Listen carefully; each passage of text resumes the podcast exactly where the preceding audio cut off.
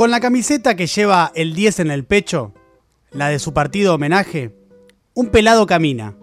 Sale de la Casa Rosada después de ver el cajón. Grita agudos, solloza, respira mocos, desparrama lágrimas, con espasmos de tristeza. Va lento, con los brazos cruzados, acariciándose los codos. Se abraza solo, porque ya no puede abrazar a Diego. No dura más de 10 pasos la peregrinación en el funeral que siempre nos preguntamos cómo sería y ahora no podemos aceptarlo. ¡Qué garrón, Diego! ¡Qué garrón! grita un gigante que se pega trompadas en la cara. Un señor besa un clavel que estruja con las dos manos y se lo tira a Diego. Dalma lo mira con los ojos estallados y le agradece. A él.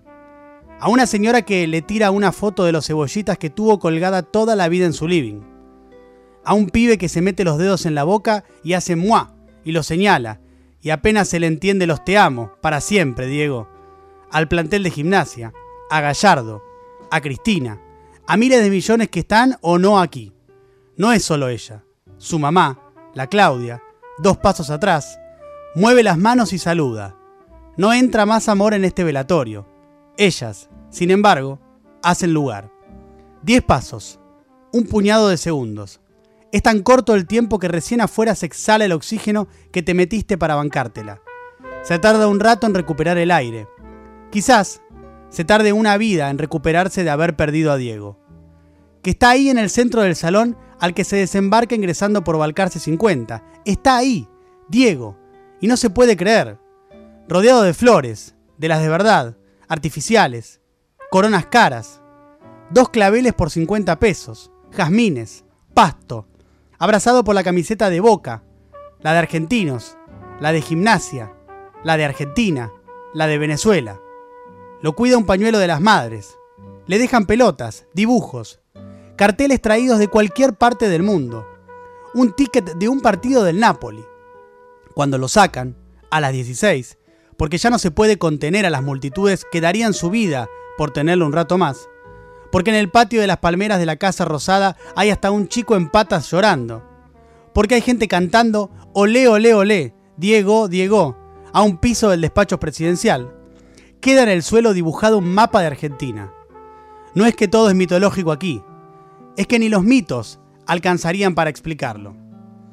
La política, como esa silueta de ser parte de algo y no ser parte de otra cosa, florece en el cántico del que no salta es un inglés en un trapo gigante que reza hasta la victoria siempre, en el pasacalles de la poderosa que narra todas las villas en una sola persona, Diego Armando Maradona, en una señora que tiembla contra una valla con una casaca firmada por Diego que dice para los humildes, en un tatuaje en una espalda que reza, el pueblo no olvida a quien no lo traiciona, en montones de gentes que hoy dejan en claro que lo sienten un libertador, un aliado de clase, un abanderado de los que no llegaron que recuerda a los que quedaron en el camino.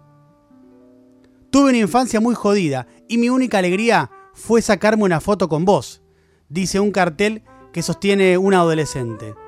El amor, la generosidad y la sensibilidad se tienen, se sienten, se militan y se ejercen.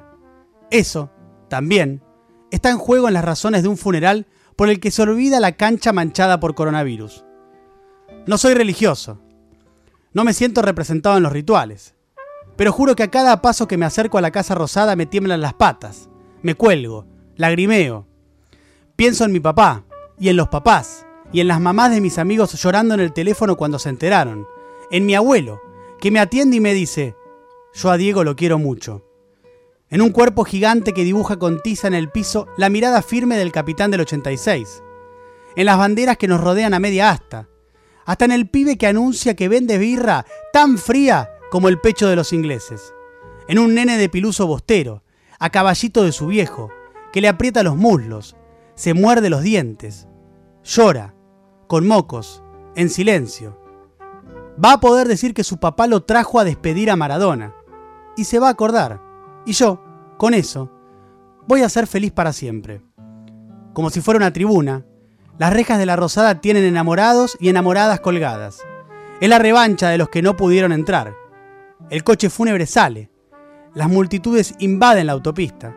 Desde los balcones, todos apoyan su mano en el corazón y saludan a Diego, que es su historia, su familia, la gente con quien vieron los partidos. Cada recorte de una vida interminable que en algún lugar nos tuvo. Hay motos, velocistas, familias enteras paradas sobre el asfalto, camisetas que se sacuden, manos que, que despiden a un pedazo de Argentina. Hay kilómetros de brazos sacudiéndose por el acceso oeste, dejando un pasillo libre para que circule el más mágico de los seres que pasaron por esta tierra.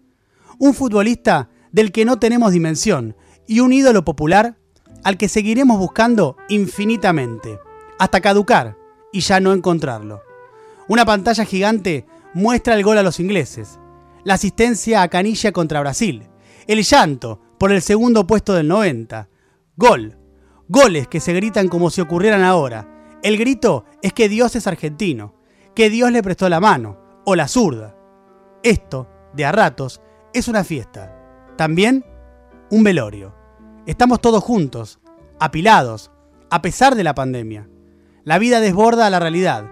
Diego fue, es y será lo imposible. Quizás le quedaba una gambeta más. Quizás ya quería irse. Quizás, de verdad, se terminó y ese coche fúnebre que viaja entre la multitud tiene escrito Diego Armando Maradona. Una sola cosa. Lo mismo que intenté decirte mientras lloraba frente a tu cajón. Muchas gracias, Diego.